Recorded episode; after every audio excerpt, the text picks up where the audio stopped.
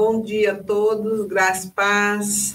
Estamos nesta manhã, mais uma vez, neste encontro maravilhoso, onde nós já sabemos que a presença de Deus está aqui. Amém. Está aí com você para visitar você, tocar o coração. E Deus que conhece os nossos corações sabe aquilo que você precisa ouvir nesta manhã, nesse encontro com o Senhor. Aleluia. Nós não sabemos de fato, realmente, aquilo que está aí no teu coração, mas o Espírito Santo, que é o nosso companheiro, o nosso auxiliador, o nosso ajudador, ele conhece você, sabe de todas as coisas, está aqui e está aí para falar com você, para te conduzir, para instruir e ensinar o caminho que deves, que nós devemos seguir. E sobre as vistas dele, ele tem nos dado muito conselho. Aleluia. Bom dia, Bruno. Bom dia, pastora. Bom dia a todos aqueles que estão entrando, nos assistindo, aqueles que estão ouvindo aí pelas, eh, pelo Spotify e outras redes sociais. Que o Senhor esteja abençoando a cada um, em nome de Jesus. Que bênção. Mais uma vez, na presença do Senhor, diante da palavra de Deus, e estamos assentados como Maria aos pés de Jesus, escolhendo a melhor parte. Isso sim nós, a gente pode chamar de escolha inteligente. A nossa vida ela é feita de escolhas, Bruno. Toda manhã nós fazemos escolhas, já que a gente acorda, já que a gente abre os olhos, quando a gente acorda, a gente já percebe, já cedinho, que as misericórdias do Senhor ela se renovou Aleluia. sobre as nossas vidas e nós abrimos os olhos. E aí a gente levanta, e aí?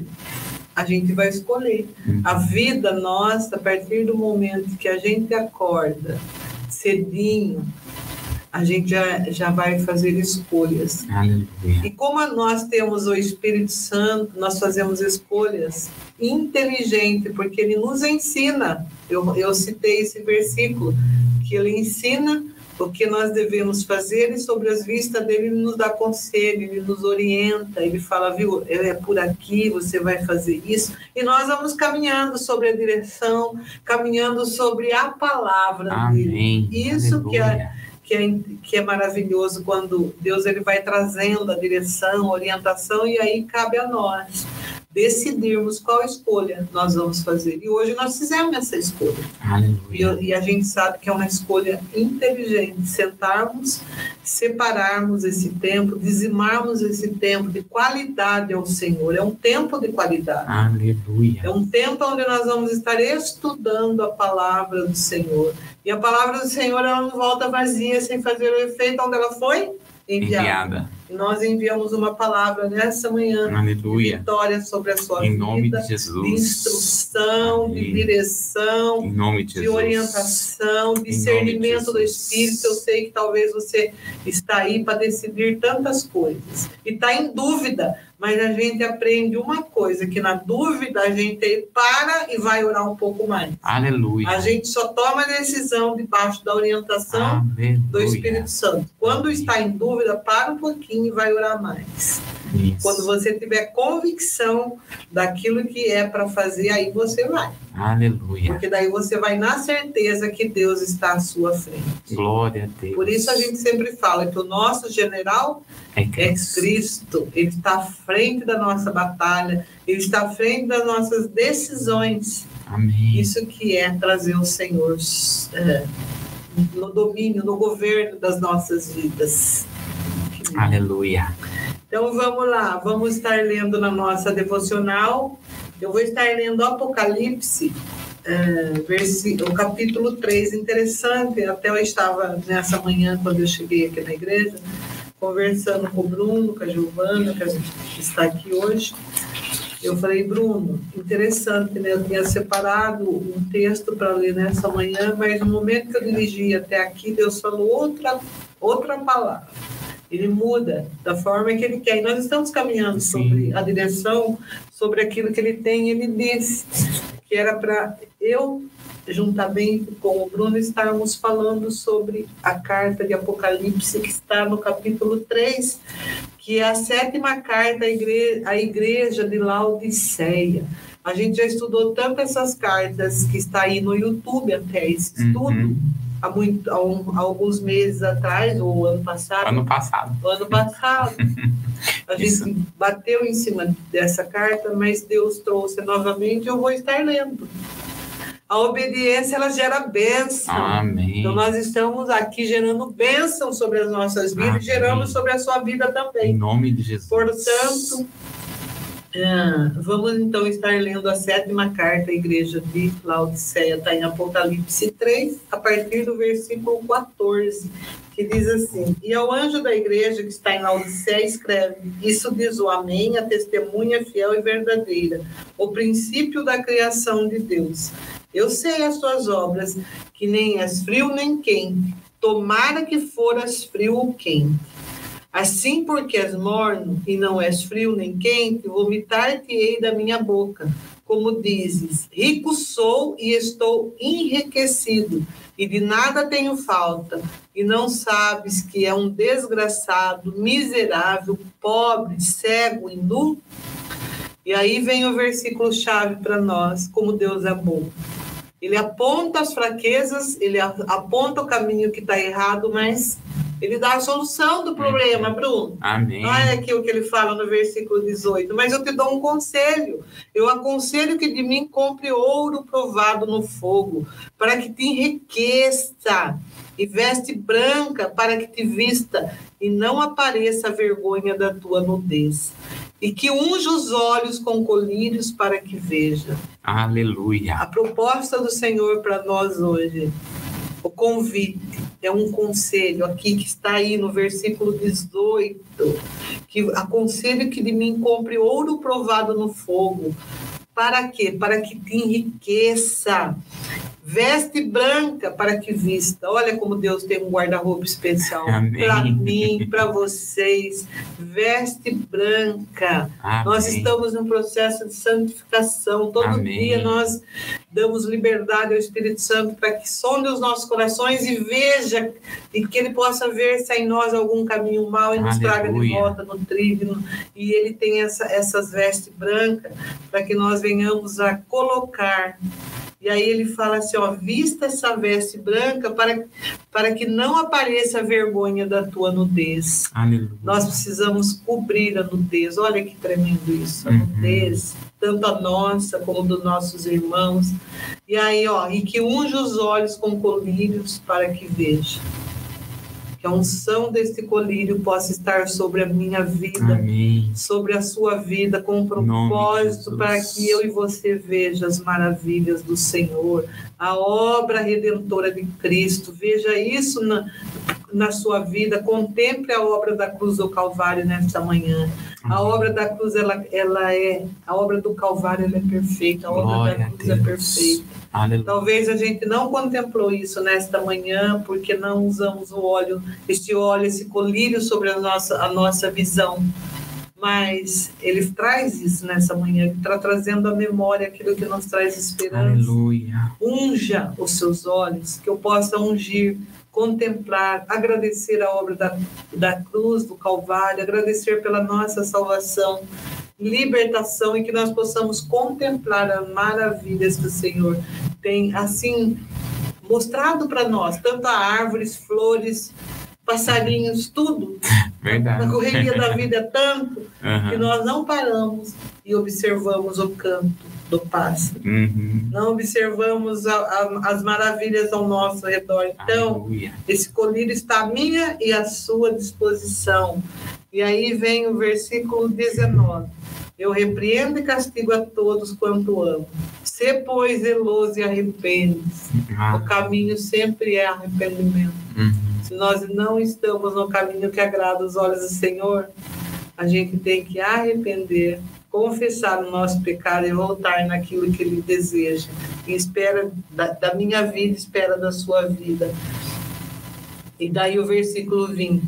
Eis que estou à porta e bato. Se alguém ouvir a minha voz e abrir a porta, entrarei em sua casa e com ele cearei e ele comigo. Ao, ven, ao que vencer, lhe concederei que se assente comigo no meu trono. Assim como eu venci e me assentei com meu Pai no seu trono. Quem tem ouvido, ouça o que o Espírito diz às igrejas. que nós possamos estar com nossos ouvidos aguçados, atentos à voz do Espírito nesta Aleluia. manhã.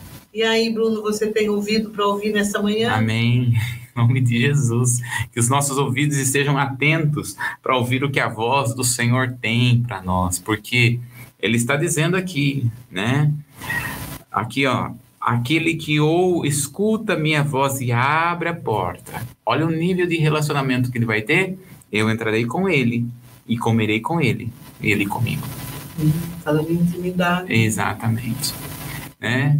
E esse texto, né, nós já fizemos aqui o estudo das sete cartas do Apocalipse e nós falamos, né, que esta carta ela fala de uma coisa que em nenhuma outra carta fala, que é exatamente esse tipo de relacionamento. Nós somos a última igreja. Amém. Que tipo de igreja que você vai ser como última? Aquele que coloca Jesus para fora ou aquele que tem relacionamento íntimo com ele? Coloca Jesus para dentro. É, exatamente. Coloque Jesus aqui dentro. Abra a porta. Permita-se com que o Espírito de Deus, né, você tenha um relacionamento com o Senhor de uma maneira profunda, de ouvir a voz do Senhor, né, de soprar um versículo, de você ter percepção, de você ter discernimento do Senhor né, em áreas das nossas vidas, né? E é por isso que nós precisamos de ter uma vida de relacionamento. Deus é um Deus de relacionamento. Eu quero perguntar, aproveitar esse texto, como é que tem sido o seu relacionamento com o Senhor? Porque tem gente que tem relacionamento de macarrão, só de domingo. Só de domingo. Não é verdade? E ainda, ainda fica assim olhando no relógio, que hora que vai acabar o culto. O povo levanta tanto para ir no banheiro, nem tá com vontade, mas levanta e vai tomar, e vai dar uma voltinha. A gente lembra de quem, né? Quando acontece isso, a gente lembra de eu. Não sei Exatamente. se você conhece esse Atos, moço. né? Atos.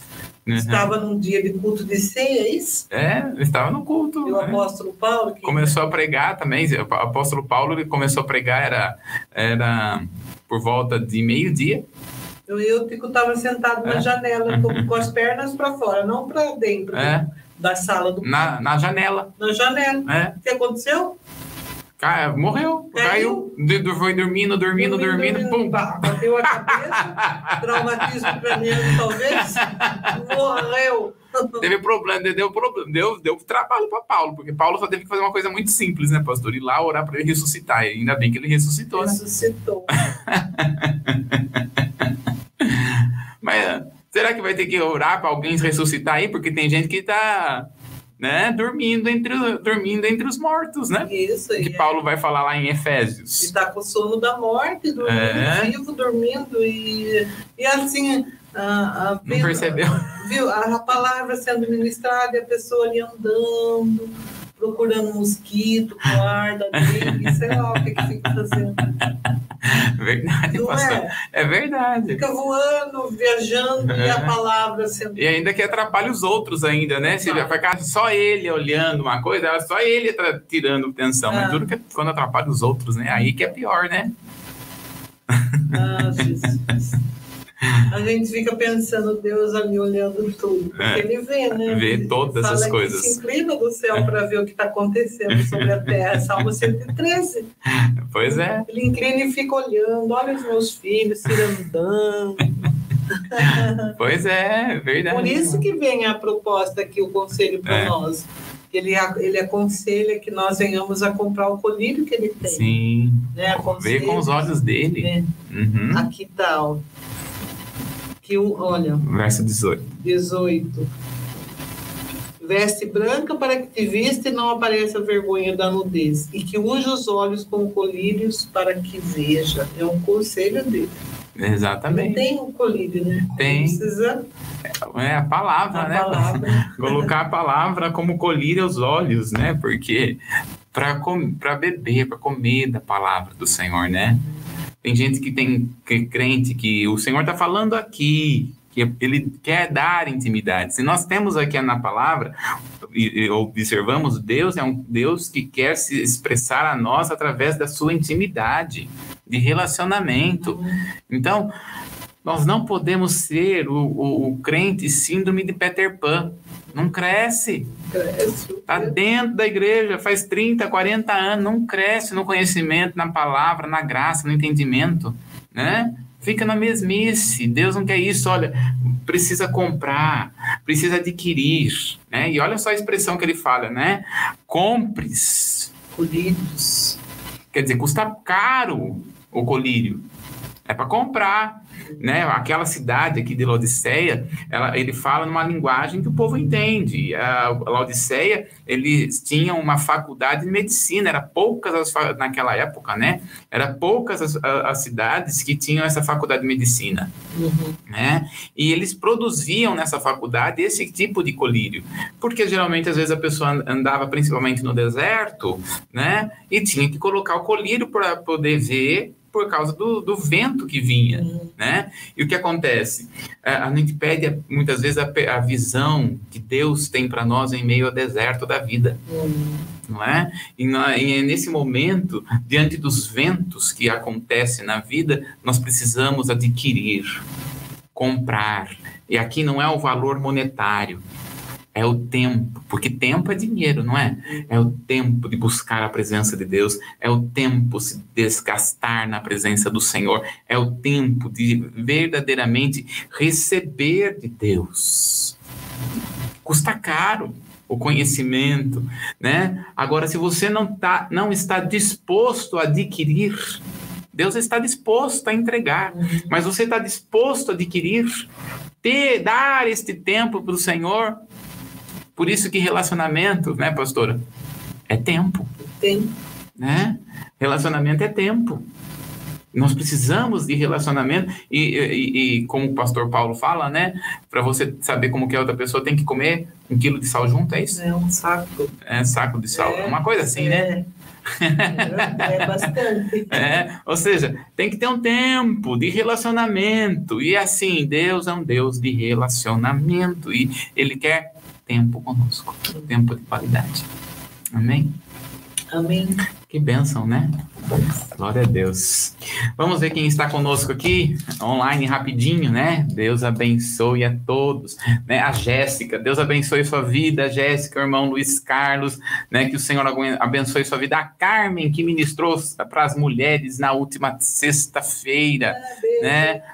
Deus abençoe sua Deus vida, abençoe. Carmen. Em nome do Senhor Jesus, uma amada do Senhor. A Alessandra, Deus abençoe mãe do Benjamin que o Senhor abençoe sua vida. A Betinha de Campinas, que o Senhor guarde a sua vida de uma maneira especial. Minha mãe está assistindo também, que bênção, Deus abençoe. A Maura também está nos assistindo, que o Senhor abençoe e guarde. Eunice, está assistindo também, Eunice Ferreira. Conhece Eunice Ferreira? Né? Não, não me lembro agora. Será que é Nicinha? Não sei. Deus abençoe. Deus abençoe. A Violeta lá de, de Santos. Deus abençoe, Violeta. Em nome de Jesus, a Valdirene. Amém. Que Deus abençoe, Valdirene, em nome de Jesus, a sua vida. A Eide também está nos assistindo. A minha irmã também está lá assistindo, né? A Cida, que o Senhor abençoe sua vida poderosamente. Vera, proclamamos cura sobre a sua Amém. vida de uma maneira poderosa e sobrenatural. O óleo do Senhor, a bênção do Senhor está sobre a sua vida. Amém. A Débora,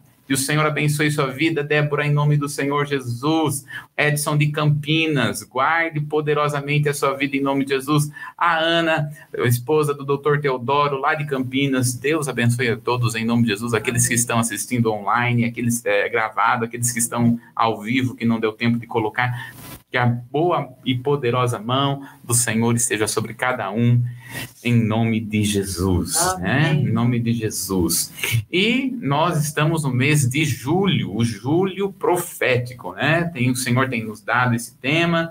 Né? No último domingo nós recebemos aqui o pastor Paulo Siqueira, que foi uma bênção, né, pastor? a ministração está aí, ele falou sobre a linguagem de fé. Nesse próximo domingo, nós teremos domingo de ceia. Sabe se vai ter o drive-thru? né? Então, você que é aqui da igreja, você quer participar, e se você puder trazer um alimento para poder ajudar alguém, né? Todo domingo nós arrecadamos um, um, uma quantidade de alimento para poder ajudar as pessoas que precisam, e muitas vidas têm sido ajudadas, graças a Deus, né, pastora? E eles que estão bênção, pedindo né? leite. Ah, olha Para acrescentar leite. Isso, você que pode trazer aí uma caixa de leite, pode trazer leite, traga né, para a igreja que nós agradecemos, né? Em nome do Senhor Jesus. É, então, domingo, nós estaremos aqui, pastor Paulo Morimoto, né? Estará nos ministrando uma palavra poderosa, será tremendo em nome do Senhor Jesus, né? E também é, nós estamos aqui, né? Olha aqui, né? Vamos sortear aqui esses três livros aqui. Olha só, primeiro livro, Emagreça com Deus. Nós vamos estar sorteando aqui no dia 14, que é numa quinta-feira. Né? No dia 14, nós vamos estar sorteando esse livro aqui, Emagreça com Deus. Também o livro do pastor Paulo Siqueira, que esteve aqui nos ministrando, que é Descubra a Realidade que Muda a Sua Vida. E também Eu Era Cego, Agora Vejo. Esses três livros aqui nós vamos estar sorteando e é, logo nós vamos estar falando para você como que você pode adquirir esse livro através do sorteio né? Então está aqui, vai ser um combo. Amém, pastor? Amém. né? Eu acho que eu não estou esquecendo mais nenhum recado. né? Acho que falamos, né? Muito Daí, bem. se lembrarmos, a gente vai falar. A gente vai falar. Isso. Muito bem. Nós estamos estudando sobre armas poderosas, né, pastor? Isso. Vamos lá, então. Né? Estamos lá, a base bíblica que nós estamos usando, 2 Coríntios capítulo 10, no verso 4 ao 5. Diz assim: Porque as armas da nossa milícia não são carnais, mas sim poderosas em Deus para a destruição das fortalezas, destruindo os conselhos e toda altivez que se levanta contra o conhecimento de Deus e levando cativo todo entendimento à obediência de Cristo. Aleluia. Esse texto é tão profundo, né? Tão tremendo, porque ele está falando que as armas elas são poderosas. Se as armas são poderosas, é, é poderosa e ponto. né? E nós estamos vendo aqui oito armas. Acho que nós vamos ter que ver mais dois, que o Senhor está nos levando aqui a falar sobre mais dois, né? Até então nós éramos seis, depois agora nós montamos para dois, parece que vai ser dez. É. né? Mas olha só, as armas que nós já vimos aqui: o nome de Jesus, o Espírito Santo, a palavra de Deus, o sangue de Jesus, a fé em Jesus, a concordância em oração, adoração. E agora nós estamos falando de uma arma que é muito poderosa, que é a respeito do jejum. Nós vamos, estamos falando, né? Será praticamente seis lives a respeito do jejum. Agora, estas armas são poderosas para um propósito. Veja só quais são os propósitos: pegar os pensamentos e levar os nossos pensamentos cativos em obediência ao Senhor. As imaginações que não são de Deus, lançamos fora e destruir toda fortaleza. É isso que nós estamos vendo. Destruição de fortalezas. Né? E nós vamos falar sobre esses três assuntos aqui: pensamento, imaginações e fortalezas. Né? Mas enquanto isso, estamos primeiramente experimentando, estudando de como funciona cada arma. E quando nós chegarmos em aqui, né, falando sobre pensamentos, imaginações e fortalezas, nós vamos lembrar, olha, esse tipo de essa, esse tipo de situação, você vai usar a arma tal, você vai usar a arma de oração, o nome de Jesus, né? O sangue de o Jesus. sangue de Jesus, exatamente, né? Porque para cada batalha, uma arma específica, né? Assim que Deus nos ensina. Então nós estamos falando aqui sobre uma arma que é poderosa, que é a arma a respeito do jejum. E a base bíblica que nós estamos usando aqui é Marcos, no capítulo 9, no verso de número 28. Marcos, capítulo 9, no verso de número 28. E quando entrou em casa, os seus discípulos lhe perguntaram à parte: por que o não pudemos nós expulsar? Muito bem, é o 29 e disse-lhe: Esta casta não pode sair com coisa alguma a não ser com oração e jejum. Olha só que coisa tremenda, né? E Jesus está nos ensinando aqui, dentro de um contexto, está em Marcos capítulo 9, a partir do verso 14, né? Jesus ele vai expulsar, né? Aliás, um pai leva para os discípulos expulsar um demônio de um, de um menino, né?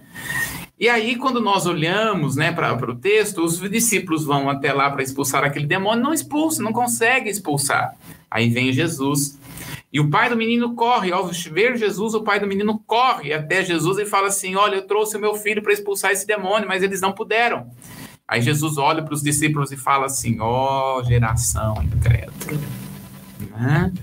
ó oh, geração incrédula, traz o menino aqui. Aí diz a palavra que ao, o menino, ao ver Jesus, ficou endemoniado na hora. E aí Jesus, em vez de expulsar logo o demônio, foi lidar com o pai, né, dentro do contexto. Né, esse texto é lindo. Já fiz uma ministração aqui na igreja a respeito desse texto, intitulado O Clamor do Filho, né? Aliás, o clamor do Pai, né? Onde foi a, a, terceira ministra, a segunda ministração que eu fiz do, de 2022, né? Nesse ano, né? É, o clamor do Pai, porque Jesus ele vai até esse Pai.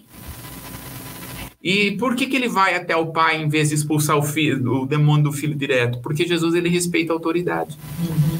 Ele vai lidar porque o problema daquela ação maligna na, na vida daquele menino não era por causa do menino, era por causa da família. Era por causa do pai. Falta de posição do pai. E aí, quando o pai descobre, ele fala assim: Olha, o pai olha para Jesus e ele fala assim: Olha, Jesus, se o Senhor pode fazer alguma coisa, faça. Aí Jesus olha para ele e diz assim: Se eu posso, tudo é possível ao que crê. Aí diz a palavra que o pai chorando ele vai dizer assim: então me ajuda na falta de fé. Me ajuda na falta de fé. Então Jesus vai até aquele demônio, aquela, até aquela criança e expulsa aquela ação maligna. Ele expulsa aquela ação maligna. Né? E o menino ficou é, liberto, o menino ficou sarado. Uhum. Aí os discípulos então chegam para Jesus e falam: Mas por que, que a gente não consegue expulsar? né? Aí Jesus vai dizer, ensinar isso. Olha, essa casta não se sai senão por meio de jejum e oração. Sim. A pergunta é então: o demônio não saiu por falta de jejum ou por falta de fé? Porque Jesus primeiro fala assim: o, menino, o pai do menino chega para Jesus e fala: viu, eu trouxe o meu, o meu filho e os seus discípulos não conseguiram expulsar. Aí Jesus olha para os discípulos e fala assim: Mas vocês são um bando de incrédulo mesmo, né? né? Vocês são muito incrédulo. Traz o menino aqui. Então, por que, que aquele menino não foi liberto? Foi por falta de jejum, oração ou por falta de fé? Olha, todos os demônios saem por meio da fé. Se manifestar alguma ação maligna, né, na igreja, nós expulsamos em nome de Jesus por causa da fé. E não só por causa de jejum e oração. Agora, a fé ela está no espírito. Nós somos espírito, alma e corpo. A fé está no espírito. A incredulidade está na alma. Então a, a, a situação é que a incredulidade que está na alma precisa ser destruída. Como é que, é, que faz para que a alma ela se alinhe ao Senhor? Aí que vai entrar o jejum. O jejum ele quebra. A função maior do jejum é quebrar a, a carnalidade, que é quebrar a incredulidade. É essa a função do jejum. Então a pergunta que nós devemos fazer hoje, né, nessa segunda live a respeito de jejum é como é como jejuar? E nós estamos falando aqui sobre um certo tipo de jejum bíblico. Né? A função maior aqui é falar sobre jejum bíblico. No dia 15, que é uma sexta-feira, não amanhã, na próxima, estará aqui conosco a Elaine Viesel, que é uma nutricionista, e ela vai falar sobre o jejum intermitente, a função do jejum intermitente, que é muito bom e que todo cristão tem que cuidar do seu corpo né? O jejum é tão bom, Jesus nos ensina a, a, a, jejuar, não há uma ordem de Jesus, como nós falamos, né, pastor? Mas Jesus aqui ele vai nos ensinar a jejuar. Então nós vamos ver aqui, dentro dos do, do textos bíblicos, como que é o jejum, como jejuar. Né? Então, primeiro ponto, nós vamos ver aqui um jejum completo. Primeiro ponto que nós temos aqui é o jejum completo, ou seja, sem, sem alimento e sem água. né? Que nós vamos ter um exemplo aqui de Atos, no capítulo 9, no verso de número 9. Atos 9, 9, nós vamos ver aqui Paulo jejuando três dias, sem comer e sem beber. Pode ler para nós, pastor? E esteve três dias sem ver e não comeu e nem bebeu. Pois é. Três dias. Jejum, né? De três dias, de água e comida. Na Bíblia, nós só vamos ver um homem que conseguiu fazer jejum, né? De é, sem comer e sem beber por 40 dias, que foi Moisés. Moisés ficou 40 dias em jejum, sem comer e sem beber. Porque o homem, naturalmente, o máximo que ele consegue sem beber é realmente como Paulo, três dias. Passado disso, o homem começa a passar por. começa a passar mal, porque o corpo precisa de água. Então, como Moisés, né? Vou perguntar para Moisés quando eu, quando eu for arrebatado, porque morto eu não vou ser, né? Morto não vou ser. Você arrebatado, né? Nesta terra você ser arrebatado. Eu vou perguntar para Moisés, mas como você conseguiu ficar 40 dias sem comer e sem beber? Né? Diz a palavra lá em Êxodo, a partir do capítulo 20, conforme ele estava lá recebendo as 613 leis, ele estava lá 40 dias sem comer e sem beber. Era Deus sustentando ele, né, pastor? É Ninguém consegue ficar sem beber. É, um, hum. é um, algo sobrenatural, né? Exatamente. Sobrenatural. Então, nós vamos ver aqui um, o que nós chamamos, o primeiro tipo de jejum, é o jejum completo. Que é sem um jejum completo é de alimento e água. Você não come e você não bebe. Você fica sem comer e sem beber, mas vai orar vai estudar a palavra. Então, assim, olha, o que, que é o jejum bíblico? Jejum bíblico é quando você se dedica o tempo, em vez de você comer ou beber, você dedica a oração e jejum. Jesus falou: esta casta não se sai por meio senão de jejum e oração. Oração e jejum são irmãs, elas andam juntos. Então, se você vai jejuar, o que, que você vai fazer? Vai ler a palavra, você vai jejuar, você vai estudar a palavra. Então, por exemplo, você pode sim, né, em vez de tomar um café da manhã, vir e assistir amanhã com Jesus, né? Nesse tempo e estudar a palavra juntamente conosco. O que, que você está fazendo? Jejuando e edificando o seu espírito, edificando o seu coração. Depois você, depois que termina amanhã com Jesus, vai lá e coma, né? O pão, tome um café. Você pode fazer isso, né? Agora você pode dedicar a manhã inteira com a palavra, né? Uma manhã inteira na presença do Senhor. Então, o jejum são várias formas de ser feito, mas o jejum bíblico sempre tem que estar acompanhado com jejum e oração. É isso, né? É, é, então, não adianta você, ah, eu estou em jejum e vai trabalhar. É, nós vamos ver Luciano Subirá, e eu quero pedir novamente para colocar o livro dele aí, chamado A Cultura do Jejum. Luciano Subirá é um dos homens que faz muitos jejum de 40 dias, né? Mas é, ele fala o seguinte, ele, quando está fazendo em jejum de 40 dias, ele vai até para academia, ele continua fazendo as atividades dele, só que a vida de, de Luciano Subirá é inteiramente para a palavra né? É voltado para a palavra. Agora, muitas pessoas têm que trabalhar e têm que lidar com pessoas e têm que, né? Como é que vai ficar o coração conectado com o Senhor? Então a situação é o jejum, né? E eu quero pedir para você, se você puder adquirir esse livro, com, compre esse livro e faça a sua vida uma forma de jejum. Deus tem trabalhado no meu coração, isso já falei aqui, né?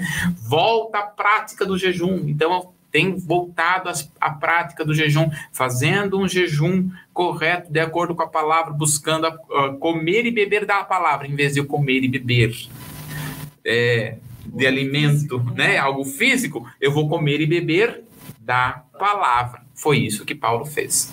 Então, Paulo, né, ele por três dias esteve sem comer, sem beber, em oração, na presença do Senhor né? Ele foi impactado. Em Atos, em Atos, capítulo 9, nós temos aqui Jesus tendo, Paulo tendo uma trombada com Jesus. Uhum. E tem pessoas, né, pastor, que não adianta ter um encontro, só tem que ter trombada com trombar, Jesus. Né? É, para mudança, né? Tem que acontecer como Paulo, tem que trombar, porque daí Paulo foi trombar, caiu, na, caiu pro chão, né? E ele foi levantado de uma outra maneira. Então, o jejum, que nós, aqui nós temos o primeiro ponto, o jejum completo, que é o sem comer e sem beber. O sem água, nós vamos ver que o homem aguenta no máximo três dias. Né? Luciano subirá conta uma experiência ele estava em jejum de 40 dias e ele fica tomando água, tomando, fazendo algumas precauções, né, nesses 40 dias, porque ele tem um nutricionista, um médico que vai cuidando dele nos 40 dias, mas, e aí ele disse que ele pediu para o Senhor, Senhor, eu quero ter uma experiência de, de não tomar água nos próximos três dias, e o Espírito Santo falou assim para ele, não faça, né, então, ele disse que ainda não teve nenhuma experiência onde ele ficou 40 dias em jejum é, sem tomar água. Toda vez que ele fez, ele tomou água, né? Experiência dele, né? Uhum. Outro tipo de jejum é o que nós chamamos de jejum típico, né? Aí o próximo tipo de jejum. Jejum típico, que é abster-se totalmente de alimento, porém beber água. É o que nós vamos ver que aconteceu com Jesus em Mateus, no capítulo 4, no verso de número 2. Né? Jesus ele também ficou 40 dias em jejum. Mas olha lá. E tendo jejuado 40 dias e 40 noites, depois teve fome. Uhum. Jesus jejuou 40 dias e 42, 40 noites, ele não teve sede, ele teve fome. Então Jesus, nos 40 dias em que ele esteve no deserto, ele bebeu, bebeu água. Tanto é que a, a, tentação de Satanás na vida dele, o primeiro ponto é: se tu és filho de Deus, transforme esta pedra em pão. Porque Jesus teve fome, não teve sede. Então nós entendemos aqui que Jesus, ele então, durante os 40 dias, ele, é, não, ele só tomou água e não comeu. Né?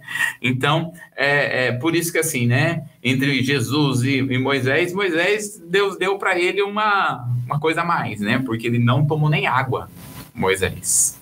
Né? Mas é uma experiência sobrenatural mesmo. Ele né? Deus, né? Ele Deus, né? Jesus, ele decidiu, a gente não sabe, a palavra fala lá, João fala que se fosse escrito todas as coisas que Jesus fez, não caberia em nenhum livro. Vai saber se em 40 dias eh, Jesus, dentro do ministério, também não fez 40 dias é, sem beber e sem comer. A gente não sabe. Mas o que nós temos de relato é que Jesus ficou 40 dias pelo menos sem comer, mas bebendo, né? Então, é, como eu já falei para vocês, né? Uh, nós vamos ver homens hoje fazendo muito mais tempos de jejum. Conheci um que estava fazendo há 370 dias, 375 dias de jejum. Ele é um palito, né? O pastor Emerson Ferrell. Deus falou para ele fazer isso né? Eu não sou doido ainda, não pediu isso para mim ainda, né? Mas se Deus falar, Deus vai sustentar, não é verdade? Não sei. Mas uma coisa eu posso ter certeza, pastor. Toda vez que eu entro em jejum, Deus me leva para um outro nível. Né? Pelo menos duas vezes no, no, no mês, no, no, na semana, né? eu tenho tirado para estar em jejum, em oração, em busca pela presença do Senhor, né? Então, o primeiro tipo que nós temos é o jejum completo, alimento sem água e sem, é, sem alimento e sem água. O segundo é apenas sem, ah, sem alimento, mas tomando água, que é os 40 dias. E aí nós vamos ter um outro tipo de jejum que nós chamamos de jejum parcial, que é um jejum de período de tempo, né? É o que aconteceu aí com Daniel, no capítulo de número 6, a partir do verso de número 18. Daniel, capítulo 6, no verso de número 18, né? 6, 18. Então o rei se dirigiu para o seu palácio e passou a noite em jejum e não deixou trazer à sua presença instrumentos de música e fugiu dele o sono. Olha não só, dormiu. não dormiu. Então é, Daniel aqui ele ficou por um período. É o que nós estamos falando aqui, é o jejum de período, um jejum parcial. O que é o jejum parcial? É quando você fica um, um período em jejum. Escolhe um período. Eu falo que esse é o melhor tipo de jejum para o início de jejum. Eu falo que a gente tem que ir dando passos em jejum, né? E assim, por experiência, quanto mais nós damos passos em jejum, mais nós conseguimos ouvir a voz do Espírito porque a palavra fala que nós temos que tirar todo o peso, né? Eu acho que é muito peso que a gente come, fica meio é. pesado, não dá para subir para o céu para ouvir a voz do Espírito, né? né? Então, uh, uh, quando nós, nós olhamos aqui, Daniel estava tendo em Daniel no capítulo 6, Daniel estava tendo aqui um, um período de jejum. Ele pegou o período da noite, ele não ceou. Ele não se alimentou no período da noite. Ele passou a noite, uma vigília. Ele fez uma vigília de jejum e oração. Ele pegou um período. Né? Talvez ele comeu a última refeição de Daniel, foi às seis horas. E pe pegou das seis da, da tarde até a noite, porque está falando um período da noite, das seis da tarde até às seis da, da manhã, talvez, né? Em jejum, na presença do Senhor e oração. Tá vendo? Ó, jejum acompanhado por oração. Daniel conhecia esse segredo. E Deus começou, naquele período, revelar coisas escondidas para Daniel. Por isso que quem, quem jejua, Deus começa a revelar coisas ocultas. Não é? Deus começa a trazer uma visão que vem do céu. Uma, um, uma nova sintonia.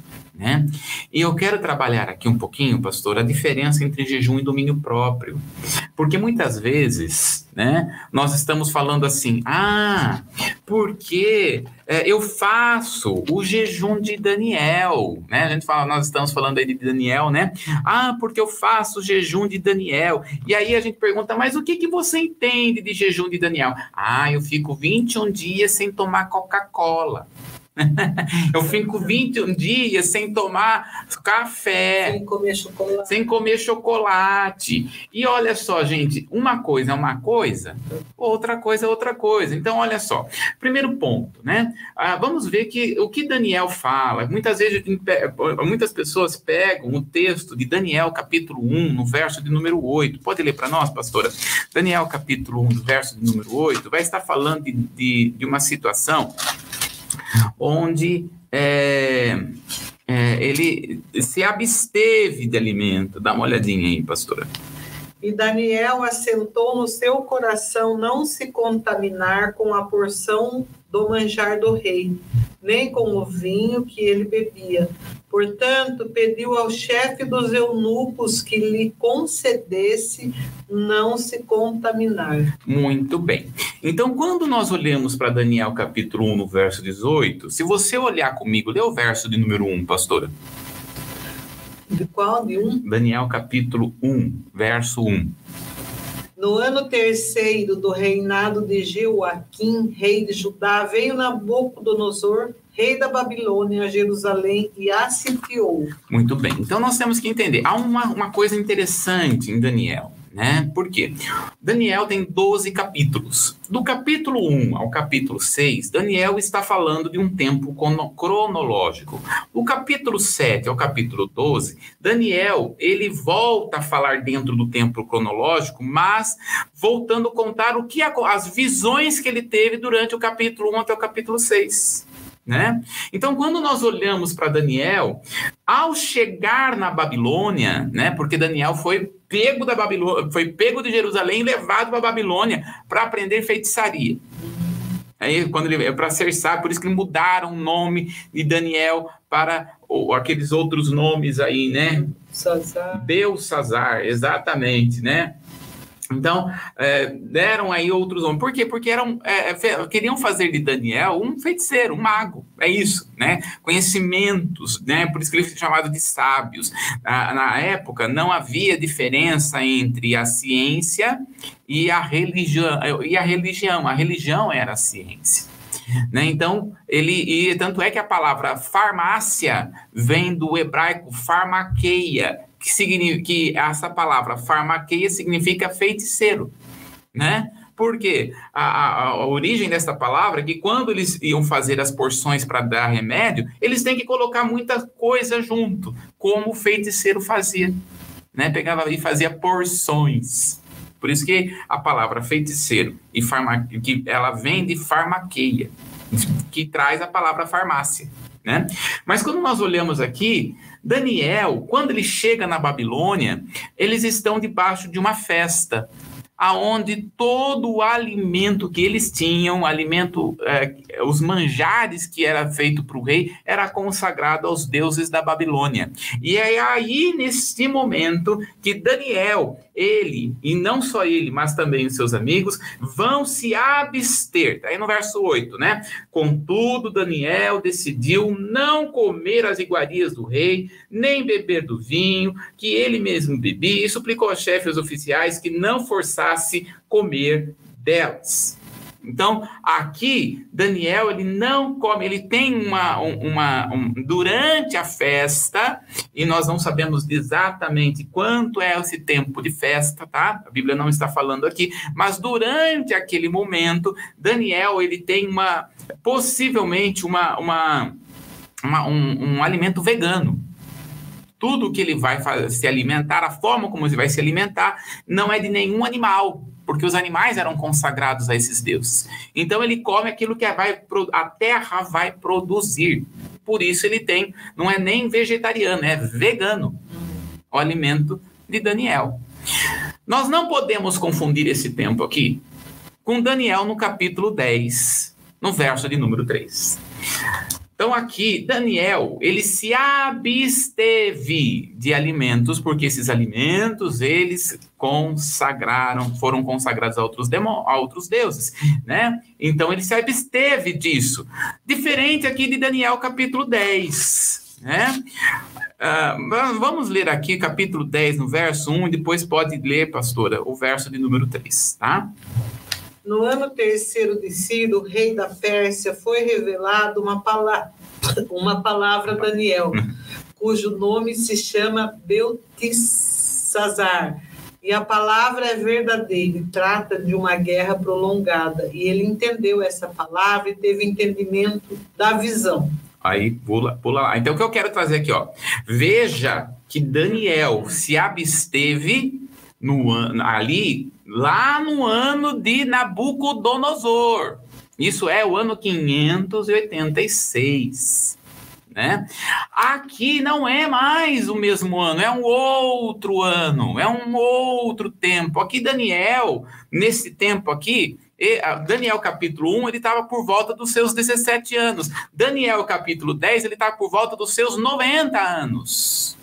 Olha só. Então é outro tempo. Olha só então no verso 3.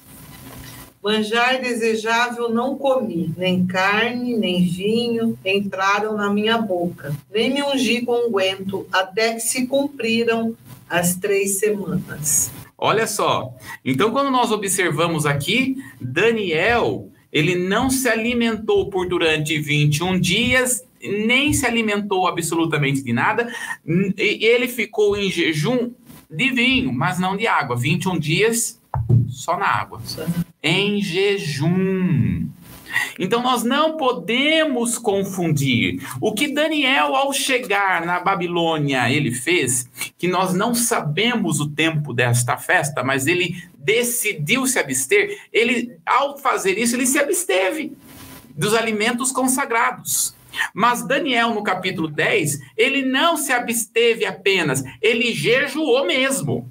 Não comeu e não bebeu vinho, porque ele estava debaixo de uma revelação do Senhor. Por durante 21 dias, ele ficou 21 dias. Ah, Jesus fez 40 dias, Daniel fez 21. Só na água. Então a gente fala assim: estou fazendo jejum de Daniel. Não está fazendo, não, porque Daniel não comia. Ele não ficava se abastecer. Ai, não vou comer por 21 dias chocolate, irmão. Essa é a diferença entre jejum e domínio próprio. O domínio próprio você pode fazer. Olha, vou ficar 21 dias sem chocolate. Pode, mas é jejum? Não. Não é jejum, gente, pelo amor de Deus. É domínio próprio, é para exercer domínio próprio. É, então, você está precisando exercer domínio próprio no quê? Tem gente que precisa exercer domínio próprio na língua. Então, que tal? Fazer 21 dias sem fofoca, sem critica, sem criticar as pessoas, não é verdade? É o exercimento de domínio próprio. Não é jejum. É você crescer no domínio próprio, é você falar, olha, eu tenho esse problema aqui, então eu vou dominar em nome de Jesus. Que entra no, na parte de desenvolver o fruto é Isso. do Espírito, que é um dos... É um dos nove frutos que o Senhor tem lá. Que, é que Paulo escreveu. Está no domínio próprio. Exatamente. Né? Nós já falamos aqui na manhã com Jesus sobre o domínio próprio, né? sobre os frutos do Espírito né? Que bênção, né, pastor? Por isso que o povo perece por falta de conhecimento, é. por não conhecer as escrituras. Exatamente. Então, ah, eu estou fazendo jejum de café. Você não está fazendo, você está exercendo domínio próprio. É bom, não é errado, não. Né? Mas não é jejum.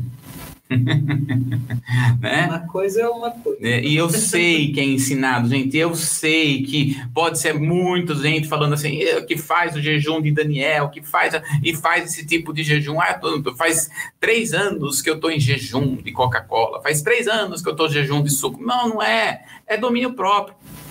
Né? E nós temos que crescer. Agora não é jejum, gente. Jejum é quando você não come. E eu vai orar. Vai orar, gente. né? Vai orar. Em jejum é acompanhado por oração, né, por leitura da palavra. Então há uma diferença aqui, tá, gente, entre jejum e domínio próprio. Uma coisa é uma coisa, outra coisa é outra coisa. Agora nós vamos ver aqui um certo tipo de jejum que Deus pede. O tipo de jejum que nós vamos encontrar em Isaías, no capítulo 58, do verso de número 1 a 10. Minha pastora vai ler isso daí, eu vou lá ler Zacarias, capítulo 7, de 1 a 7. Então, você vai anotando aí, viu, gente? Então, Isaías, capítulo 51, 58, do 1 ao 10. Vamos lá. Clama em alta voz, não te detenhas. Levanta a voz como a trombeta e anuncia ao meu povo a sua transgressão e a casa de Jacó os seus pecados. Todavia me procuraram, me procuram, cada dia tomam prazer em saber os meus caminhos, como um povo que pratica a justiça e não deixa o direito do seu Deus. Perguntam-me pelos direitos da justiça, têm prazer em se chegar a Deus, dizendo: Por que jejuamos nós e tu não atentas para isso? Por que afligimos a nossa alma e tu não sabes? Eis que no dia em que jejuares, achai o vosso próprio contentamento e requereis todo o vosso trabalho. Eis que para contendas e debates jejuais, e para dardes punhado, punhadas impiamente, não jejueis como hoje, para fazer ouvir a, vo a voz no alto. Seria este o jejum que eu escolheria, que o homem um dia afligia aflija a sua alma, que incline a cabeça como junco e estenda debaixo de si pano de saco grosseiro e cinza? Chamarias tu a isso de jejum, o dia aprazível do Senhor? Porventura não é este o jejum que escolhi, que soltes as ligaduras da impiedade, que desfaças as ataduras do jugo, e que deixes livres o que o quebrantados e que despedace todo o jugo? Porventura não é também não é que repartas também o teu pão com o faminto, recolhas em casos pobres, desterrados, e vendo o nu, cubras e não te esconda daquele que é da tua carne? Então romperá a tua luz como a alva, e a tua cura apressadamente brotará, e a tua justiça irá diante da tua face, e a glória do Senhor será a tua retaguarda. Então clamarás, e o Senhor te responderá, gritarás, e ele dirá: Eis-me aqui. Acontecerá isso, e tirareis do meio de ti o jugo, o estender do dedo e o falar vaidade e se abrires a tua alma ao faminto, e fartares a tua alma aflita, alma aflita então a tua luz nascerá nas trevas e a tua escuridão será como o meio-dia. Olha que esse texto é tão profundo, né, pastor? É, é lindo, é lindo. Esse texto de Isaías 58 é extraordinário. E ele está falando aqui porque o povo está fazendo jejum. Ah, o povo judeu faz muito jejum principalmente na virada do ano deles, né? Entre a festa das trombetas e a festa do tabernáculo, é dez dias de jejum mesmo, jejum, pranto e busca ao Senhor, né? Só que Isaías aqui está falando: olha, vocês estão fazendo isso, mas vocês estão fazendo para o seu próprio bem. Sabe aquela coisa assim, ó, estou jejuando para Deus me dar uma casa, estou jejuando para uma causa impossível. É esse tipo de jejum que Deus quer? Não. Ah, qual que é o propósito maior do jejum, gente? O próprio Jesus, né? É, nós, a última live nós falamos por que nós devemos jejuar e nós colocamos diante do altar do Senhor os nossos pedidos, colocamos diante do altar de Deus as nossas, os nossos, nossos clamores, Sim. né? Nossos anseios, né? Porém, não, o jejum não é uma troca. Eu vou jejuar para Deus me dar isso. Não. Ele está falando, olha, esse tipo de pensamento aqui para Isaías, através de Isaías, Deus está dizendo, esse tipo de pensamento, eu estou enjoado. Em vez de vocês ficarem chorando e choramingando, aí ajuda o próximo. Você quer ver algo dar certo na sua vida? Então plante ajudando o próximo, porque quando você faz isso, você vai ver a sua alma romperá, você vai ter alegria. Mas o jejum que Deus escolheu mesmo é um jejum onde o Senhor é honrado, onde a presença do Senhor é engrandecida, onde Deus é santificado. Esse é o tipo de jejum. Ele não está indo contra o jejum, ele está indo com respeito ao coração que está errado. Então, quando nós vamos orar, enquanto eu jejuo, eu coloco diante de Deus todos os meus pedidos. O maior propósito do jejum é que nós venhamos a ouvi-lo mais.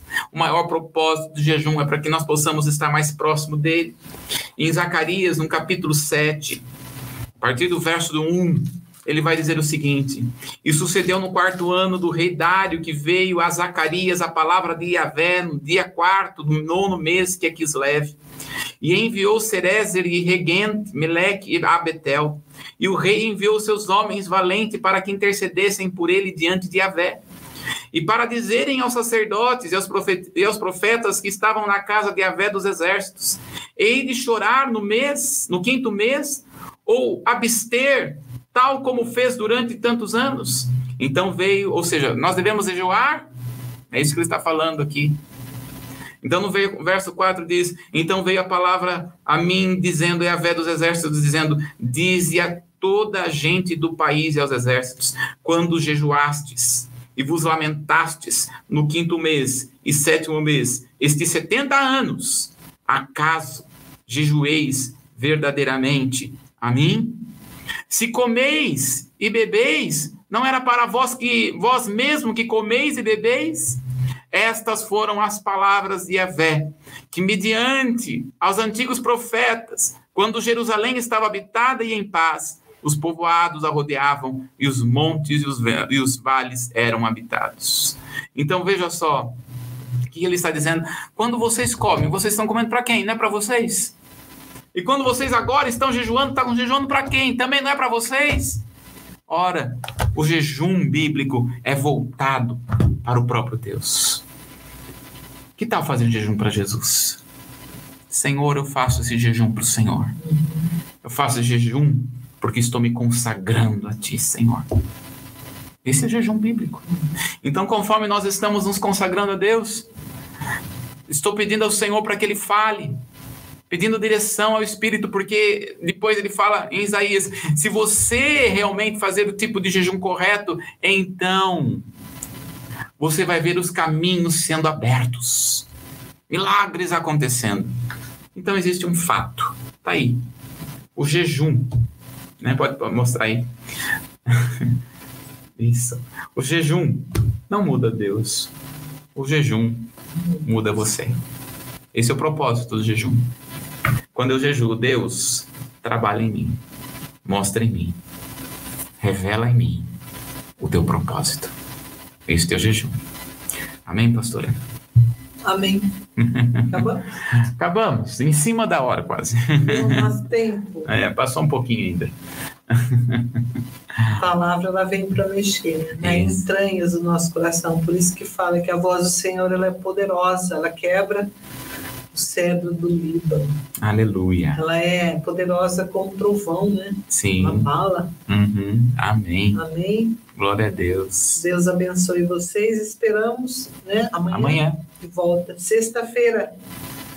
Entra aí, conecta aí, aproveita, deixa um like neste vídeo, abençoe, convide mais pessoas para estar aqui aprendendo, alimentando da palavra. Amém. Deus abençoe.